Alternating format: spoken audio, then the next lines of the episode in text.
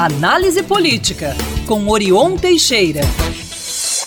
Bom dia a todos. A semana começa quente na Assembleia Legislativa, recolocando em plenário a discussão sobre os projetos do governador Romeu Zema de adesão ao regime de recuperação fiscal.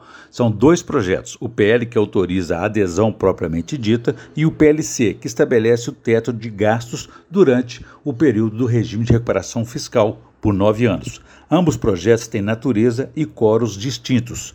O primeiro pode ser aprovado por maioria simples, se houver o coro de abertura da reunião de 39 deputados. Já o segundo precisa ter 39 votos para ser aprovado ou derrotado. Nesse segundo está a maior dificuldade do governo, que não tem os votos necessários para garantir a aprovação. Levantamento feito pelo próprio governo aponta que ele teria apenas 38 dos 39 votos necessários para a aprovação de uma votação que poderá acontecer até a próxima sexta-feira, caso seja vencida antes a obstrução da oposição. A oposição, por sua vez, tem 26 votos contra. Outros 10 deputados estão indecisos e mais dois terão dor de barriga, uma expressão que eles usam lá para quem foge do plenário no dia da votação e não comparece. O presidente da Casa, Tadeu Leite, MDB, que preside a reunião, normalmente não vota. Dos 22 partidos, 11 estão a favor e outros 11 contra. Pelo lado governista, o PSD, partido do líder do maior bloco governista, tem sete votos a favor e dois indecisos. O PP está fechado com o governo e dá quatro votos a favor.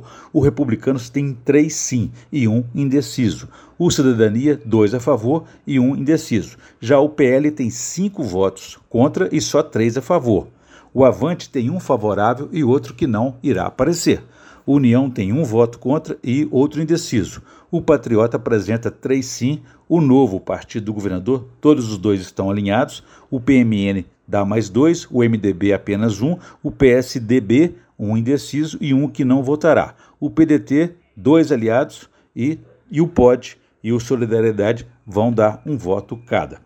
Dos contra, o PCdoB tem um voto o PROS outro, o PV mais um e um indeciso, a Rede dois votos contra, o PT 12 e o PSB um voto a favor e outro contra. Dos indecisos, União, Cidadania, Republicanos, PSDB, PP, PL e PV tem um cada. O PSD tem dois. Nessa última categoria, o governo vem trabalhando fortemente sobre os indecisos, especialmente sobre aqueles que têm cargos de confiança no governo.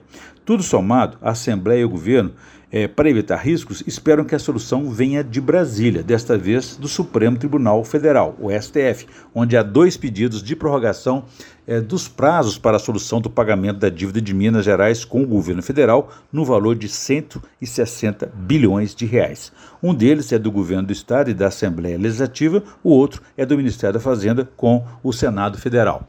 O ministro relator do caso, Nunes Vieira, prometeu dar hoje ou amanhã uma resposta, e tudo indica que será positiva.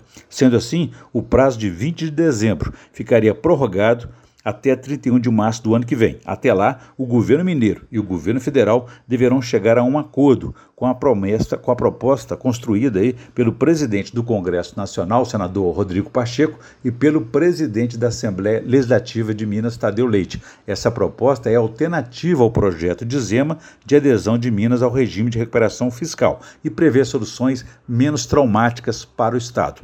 Ao contrário do plano de Zema, a proposta alternativa não irá congelar reajuste de salários de servidores, nem vender as empresas estatais para iniciativa privada. A ideia é federalizar as empresas estatais, transferindo o controle acionário delas para o governo federal e fazendo um encontro de contas de Minas com a União, de modo a abater aí 50% da dívida.